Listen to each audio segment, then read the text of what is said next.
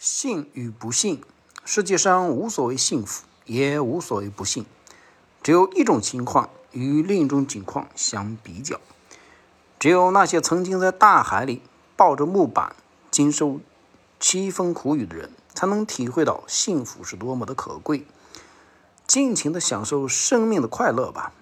永远记住，在上帝揭开人类未来的图景前，人类的智慧就包含在两个词中。